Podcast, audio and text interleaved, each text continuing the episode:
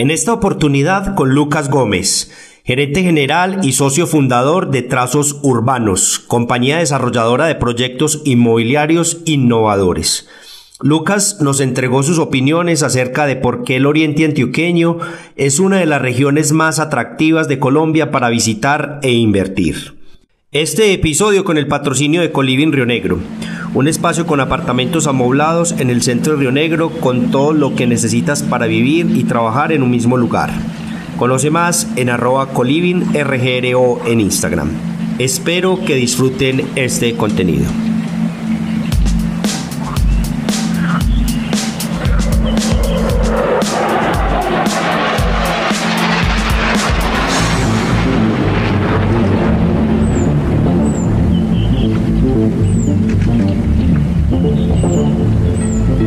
Bienvenidos a lo mejor del Oriente, un espacio donde conectamos al mundo con oportunidades de inversión, turismo y emprendimiento en el Oriente Antioqueño. Este podcast es la plataforma para traer personas, ideas o mensajes inspiradores para ayudarte a descubrir oportunidades y las ventajas de vivir e invertir en el Oriente Antioqueño. Cada semana publicaremos contenido sobre proyectos, empresas o personalidades del Oriente Antioqueño para resaltar las bondades de nuestro territorio. Conoce más de nuestro contenido en lo mejordeloriente.com. Ahora empecemos. Bienvenidos al podcast Lo mejor del Oriente. Soy Lizardo Murillo y en esta oportunidad con Lucas Gómez. Lucas es gerente general y socio fundador de Trazos Urbanos, compañía desarrolladora de proyectos inmobiliarios con gran trayectoria en el sector. Lucas es economista con especialización en finanzas de la Universidad EAFIT. Ha trabajado en el sector inmobiliario por más de 10 años tiempo en el que ha participado en el desarrollo de más de 7.000 viviendas en alrededor de 30 proyectos inmobiliarios, 8 de los cuales están en el sector turístico. Como emprendedor también es socio fundador de Halo Rent, compañía operadora de proyectos hoteleros, vivienda turística y proyectos de vivienda para la renta. El día de hoy vamos a hablar de invertir en propiedad raíz en el oriente antioqueño.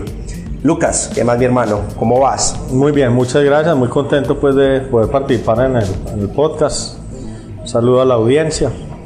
Eh, lo que podamos sumar con el mayor gusto. No, agradecerte a ti por aceptarme esta invitación. Desde hace tiempos quería hacer un podcast contigo porque si sigo tu contenido, te sigo en tus redes, sigo tus videos, eh, asisto a tus webinars, etcétera, eh, y mm, me fascinan los conceptos innovadores que traes en tu contenido y, lo que más me ha gustado es que ya vienes hablando un poquito por los laditos y espero que mucho más del oriente antioqueño, que es el tema pues que quiero que hablemos hoy, de cómo lo ves, hombre Lucas. de hecho ya estamos en el oriente, sí, claro. nosotros hoy en día tenemos varios proyectos en el oriente antioqueño.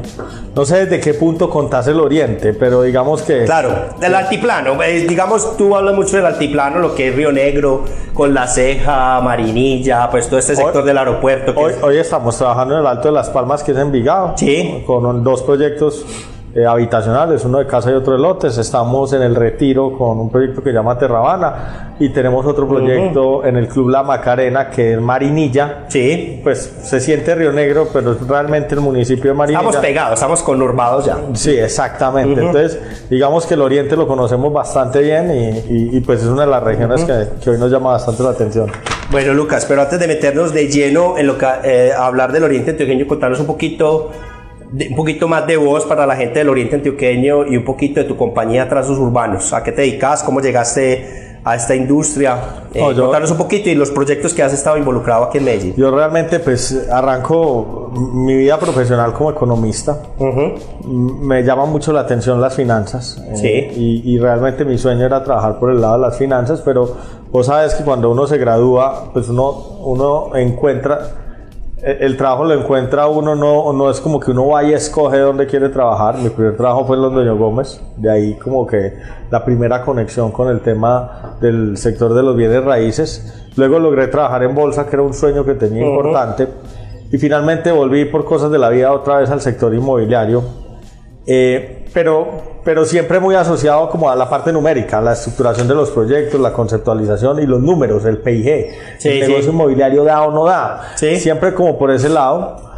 Y, y muy rápidamente empecé a marcar diferencias respecto al resto del sector. El sector es un sector muy de ingenieros, muy de arquitectos. Sí. Eh, uno a veces tiende a, a como a juzgar carreras y dice, ah, este estudio ingeniería civil, pues vaya a construir edificios o arquitecto y lo mismo. Sí, sí. Eh, pues yo llego a un gremio del cual conocía poco y, y- y mi ventaja me la dio fue ser bueno en los números y entender de finanzas y eso me dispara en una carrera que termina en la constitución de una sociedad. La primera sociedad que constituimos es Trazos Urbanos, que es un desarrollador inmobiliario. Y desarrollador inmobiliario es gerencia, construcción y comercialización Sí. de proyectos inmobiliarios. Para la gente, les cuento pues que Trazos Urbanos se me ha parecido muy eh, una empresa muy bacana porque generalmente veo es que tienen solamente, solamente no, pero la gran mayoría de sus proyectos son muy innovadores. Contanos mucho, un poquito acerca de, de qué buscan ustedes cuando empiezan a desarrollar un proyecto inmobiliario. Sí. Eh, ven, Trazos hemos tenido como dos etapas. Sí. Trazos es una empresa joven, una eta- empresa que va llegando a los nueve años. Digamos que esa infancia, de bebé a infante, todavía estamos en la infancia todavía, pero Sí, digamos que esa sí, etapa sí. de cuando éramos bebés, tratamos de hacer las cosas parecido a todos los demás desarrolladores. Eh, pues son empresas que admiramos mucho y las pongo de ejemplo solo por poner un gráfico, pero tratamos de hacer los proyectos que hacen los arquitectura y concreto, los constructora capital, eh, eh, bienes y bienes, o sea, empresas muy importantes de la ciudad, muy buenas, pero nosotros no éramos esa empresa, no teníamos el músculo, no teníamos la capacidad financiera, no teníamos en ese momento esas condiciones. Nosotros después cuando has visto que el niño pasa a gatear, empieza a Ah, correr y empieza a tomar una forma más como humana ya de 8 Sí. años, 5, de los 5 para adelante, antes de la adolescencia todavía creo que no hemos llegado a ese punto. Dijimos, esto hay que hacerlo distinto, tenemos que ser distintos. Y la única manera que encontramos de ser distintos fue, hay que hacer productos únicos.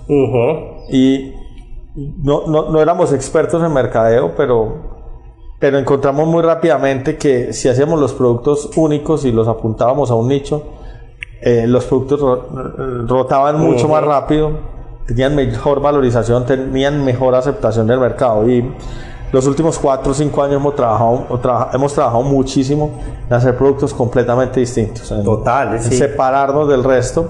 Muy, pues, sería injusto decir muy enfocados en la inversión, porque tenemos también proyectos de golf, tenemos proyectos de vivienda, hemos hecho oficinas.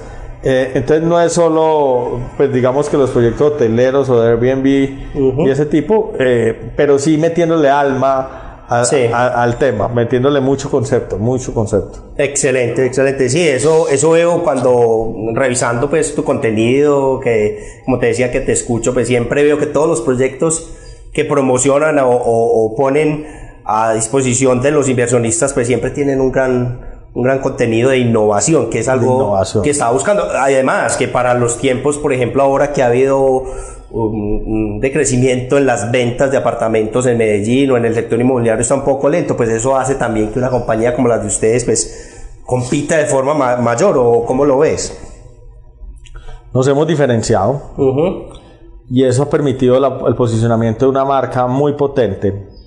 No somos los más grandes del mercado, es que hay compañías que llevan 40, 50, 70 años en este gremio, Sí. nosotros llevamos 9, pero estamos en una etapa donde ya empezamos a participar en otras regiones, no solo Medellín, sino ya empezamos a entrar a los municipios aledaños del Valle de Aburrá, Sí. al oriente antioqueño, Bogotá, Cartagena. Así es. Entonces la marca nos empieza a posicionar muy bien y nos empieza a tirar a otros territorios.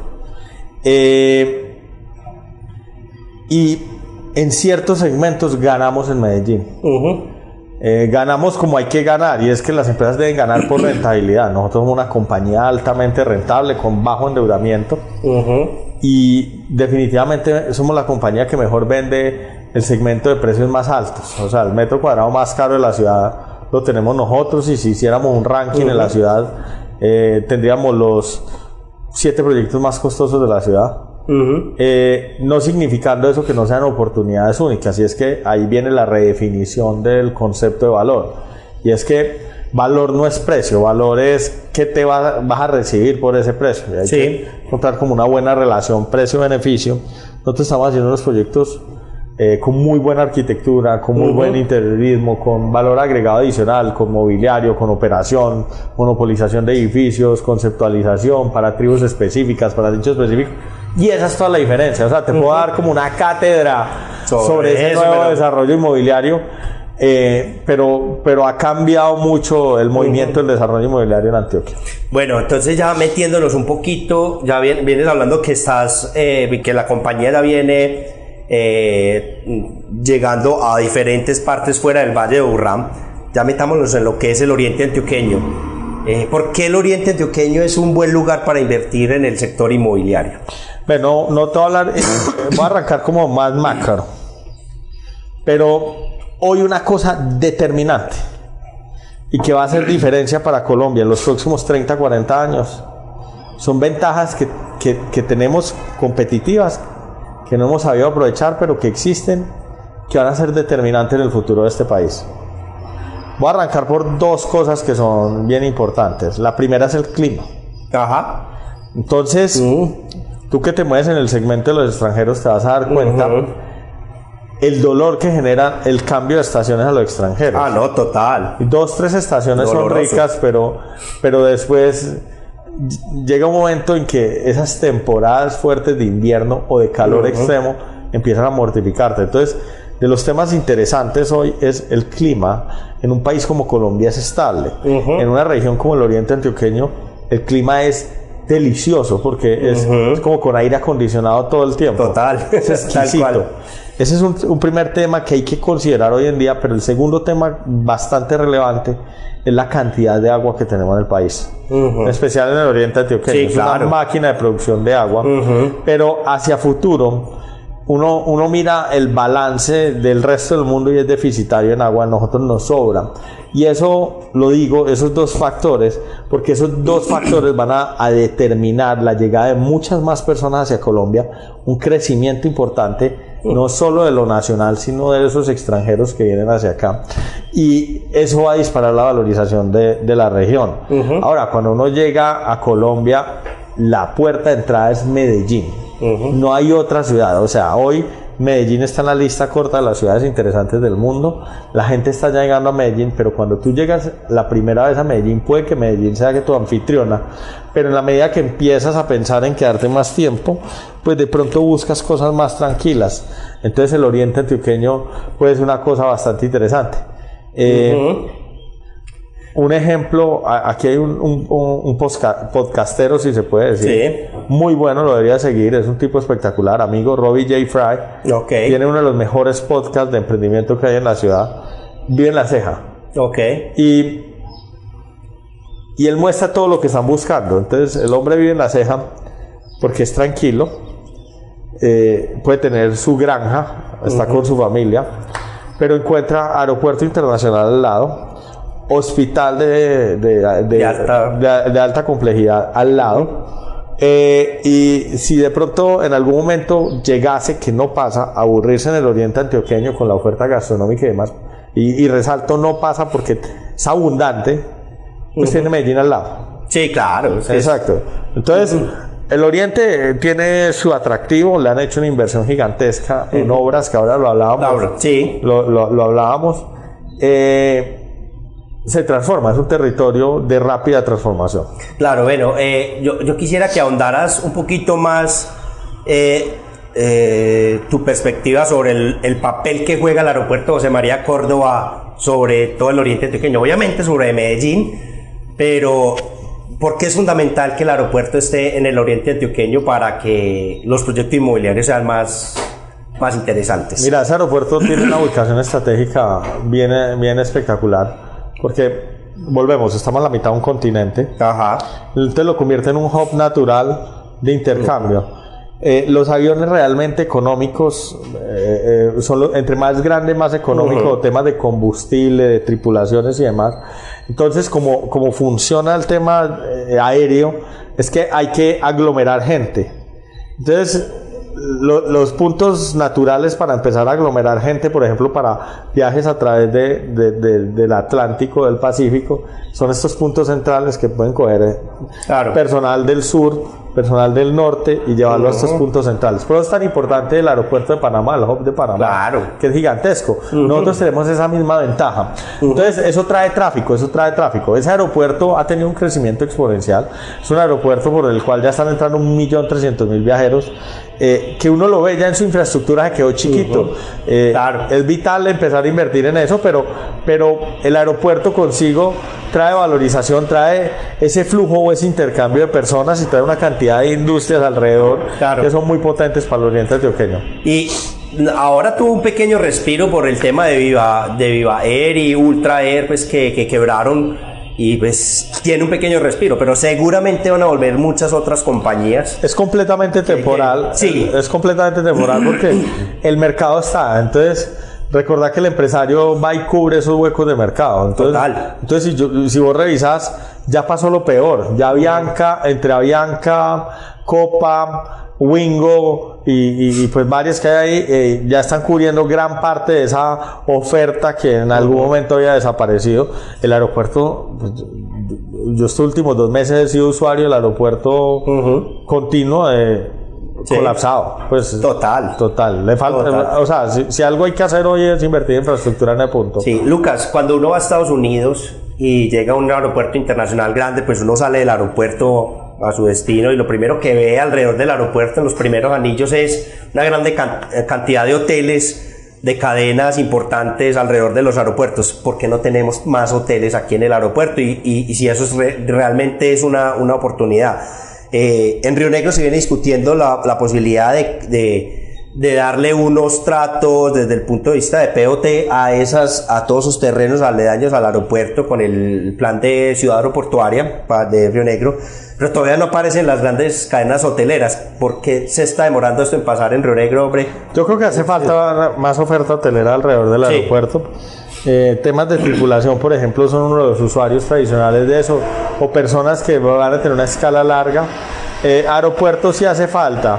La razón de por qué no está, no, no, no la tengo clara, pero pues me atrevo como a, a especular de pronto. También existe, el túnel nos puso muy cerca Claro. nos puso muy cerca. eh, pero yo creo que es un tema de tiempo, pues. Claro, sí, porque uno pensaría que eh, tenemos una gran oportunidad en el oriente antioqueño para, para que se establezcan grandes cadenas hoteleres, hoteleras alrededor del, del aeropuerto y que ya la gente, pues básicamente, mm, tenés una rueda de negocios, una visita de negocios en Medellín, pasás a través del túnel, volvés a tu hotel, visitar la región del oriente antioqueño, pues si quieres volver a Medellín lo puedes hacer rápidamente, es realmente cómodo con la apertura del túnel eh, llegar a Medellín y es eh, tenemos una gran oportunidad para desarrollar el, el Oriente Antioqueño. Y me, me voy a conectar con esta pregunta, Lucas. Yo te he escuchado mm, hablando mucho en los últimos meses acerca del tema de gentrificación que se volvió pues un tema de mucho debate aquí en la ciudad de Medellín. Eh, pero yo veo que al haber, eh, a estar pasando esos procesos aquí en Medellín, se, se abre una nueva oportunidad para el Oriente Antioqueño por nosotros tener más disponibilidad de tierras en, en nuestra región. Eh, ¿Crees que eso es lo que va a pasar? Voy a responder sí. Sí, tristemente, Para Medellín, claro. para Medellín. Ajá. Y lo voy a tratar de explicar. Y, y- y- y- no tengo nada contra el Oriente Antioqueño. Sí. Pero dentro de mi visión de ciudad, este es el centro, Medellín. Claro. Medellín y el Valle de la Burra. Y siento que los planes de ordenamiento territorial de Medellín han fallado. Y por eso hoy Medellín es el 20-25% de la venta de vivienda nueva en Antioquia, Ujú. cuando tiene la población más grande. O sea, Medellín debería tener el 75% de la venta de vivienda nueva en Antioquia. Ujú. Desde el urbanismo y pensando en el medio ambiente y cómo hacer que las cosas sean más cómodas y todo, uno pensaría que una ciudad como Medellín debería ser más densa Sí. Y el oriente antioqueño, volviendo a la visión romántica de las cosas, debería ser más rural, debería ser más Como campestre. los suburbios pues, de una ciudad como poniéndolo Sí. el mismo Ahora. nivel de una ciudad americana. Eso no se está dando. Ujú. Y definitivamente Río Negro se convierte en municipio dormitorio.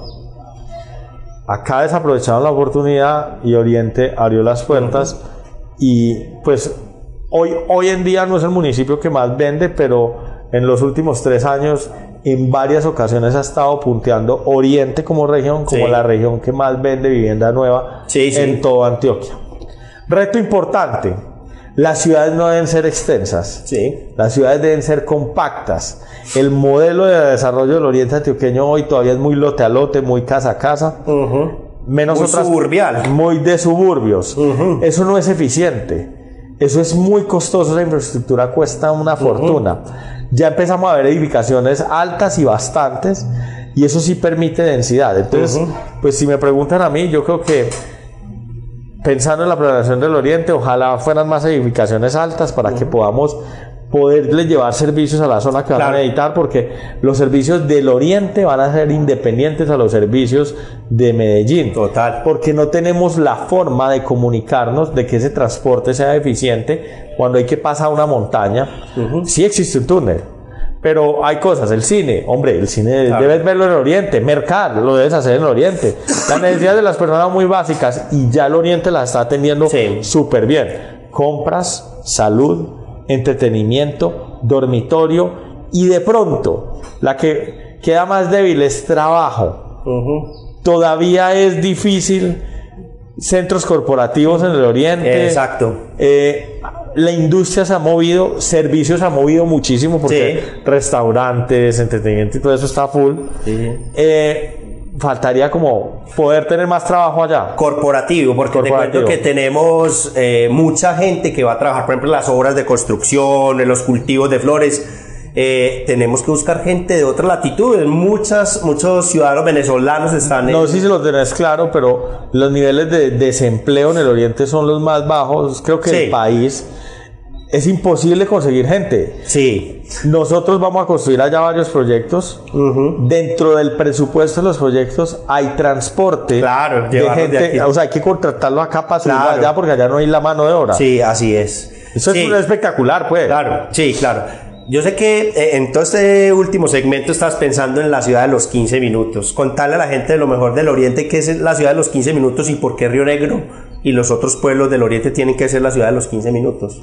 ¿Qué es la ciudad de los 15 minutos? Sí, la ciudad de los 15 minutos. Ahorita te decía, pues, cómo, cuáles son las necesidades básicas de las personas, que son dónde comprar, dónde, eh, dónde estudiar, dónde obtener salud, entretenimiento, dónde vivir y dónde trabajar. En general, ahí está el 95% de las cosas que hacemos cotidianamente. Eh, la teoría de la ciudad de los 15 minutos lo que habla es que las ciudades deberían ser mayoritariamente peatonales Sí. mayoritariamente transporte público y que para poder lograr eso las ciudades deben, estar, deben ser muy densas, debe haber muchos habitantes por hectárea y debe haber una mixtura sana en cada unidad de, de desarrollo Sí. para que las personas traten de encontrar esas seis condiciones necesarias para la vida a menos de 15 minutos peatonalmente Ajá. peatonalmente. Es una visión muy distinta de la ciudad a la visión de los suburbios. La visión Claro. de los suburbios es carro dependiente, automóvil dependiente. Entonces, uno muy fácilmente en Estados Unidos puede andar 10, 15 minutos en carro y andar una cantidad de millas gigantescas que si fueras Sí. a hacer eso de manera peatonal, pues no lo lograrías. Total. Eh, es una ciudad mucho más eficiente al ser compacta. La inversión en andenes es importante, pero la comparten más personas. Claro. El transporte público como el metro también. Servicios públicos, como lo mencionabas ahorita. Y puedes hacer ciudades mucho más llenas de equipamiento. Cuando tú haces ciudades muy sub- de suburbios, son ciudades donde no encuentras las canchas de fútbol. No, muy no- difícil. Es difícil encontrar un hospital bueno. Es difícil porque es muy poca gente para pagar una infraestructura que pesa mucho. Sí.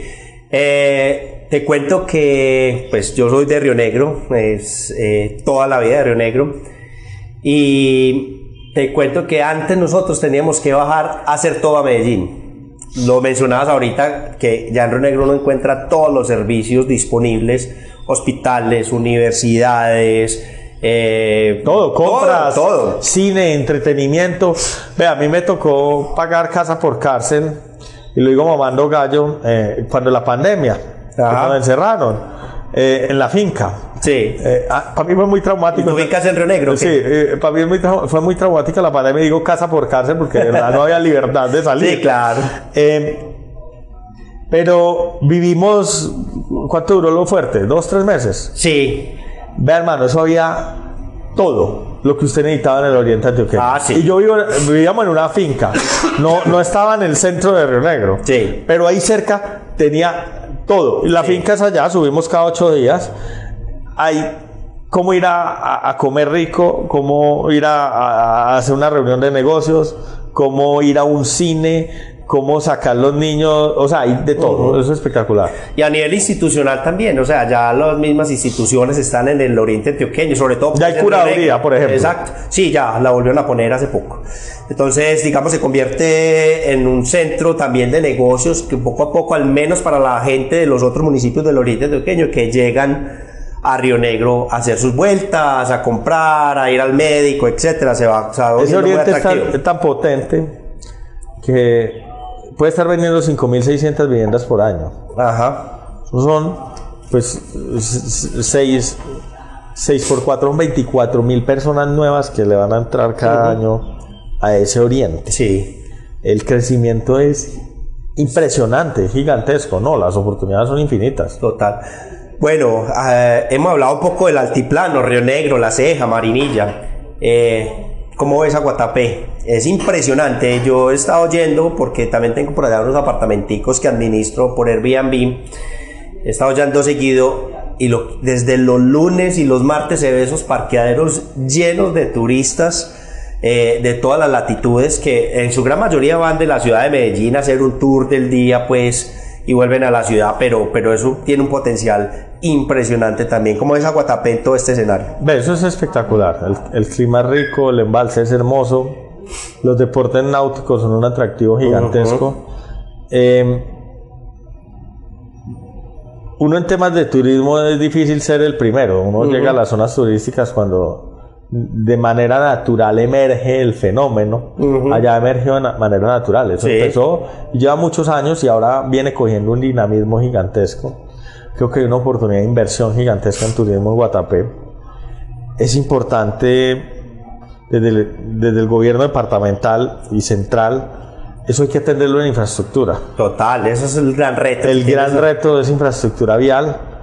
eh, comunicaciones, cómo, cómo poder llegar allá. Hay varios planes, todavía están lejanos, porque el resto lo solucionan los empresarios. Sí, Eh, pero, pero, pero lo que, lo que va a hacer es, es que es un, es un cuerpo de agua muy grande, muy cerca de una ciudad muy importante, y ese cuerpo de agua es muy atractivo. Entonces, Total. yo creo que el potencial es infinito.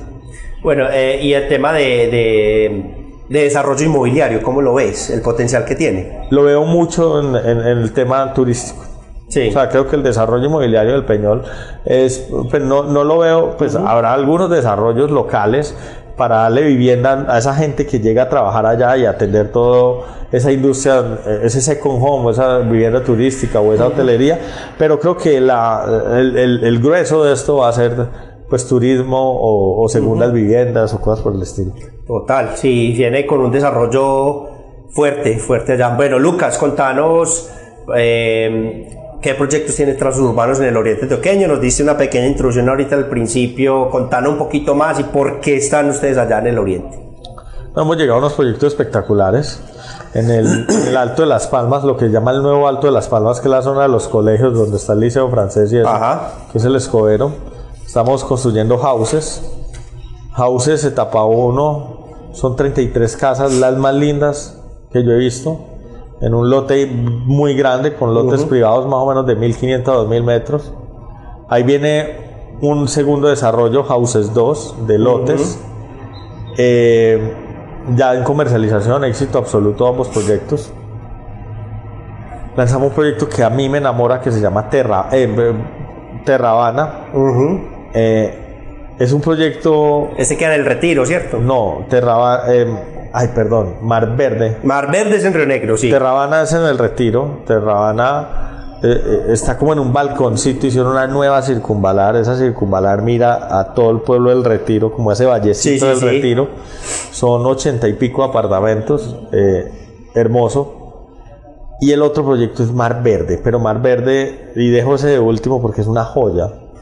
Que es una torre pequeña, de muy baja altura, de puros balcones, mirando al campo de golf de, De la Macarena. de la Macarena. Ese campo de golf de los campos de golf, puede estar en el top 3 de los campos de golf de Colombia. Cuando uno monta en un carrito de golf a través de ese club, uno dice esto es un Sí, espacio sí. mágico. Tiene una condición única y es que ese club es abierto al público. Total. Entonces uno puede comprar pues un apartamento mirando a, a ese mar verde y utilizar con un pago, claro está, pero es muy económico, todas las instalaciones de ese club. Y, Total. y, y eso, ahora hemos encontrado un fenómeno.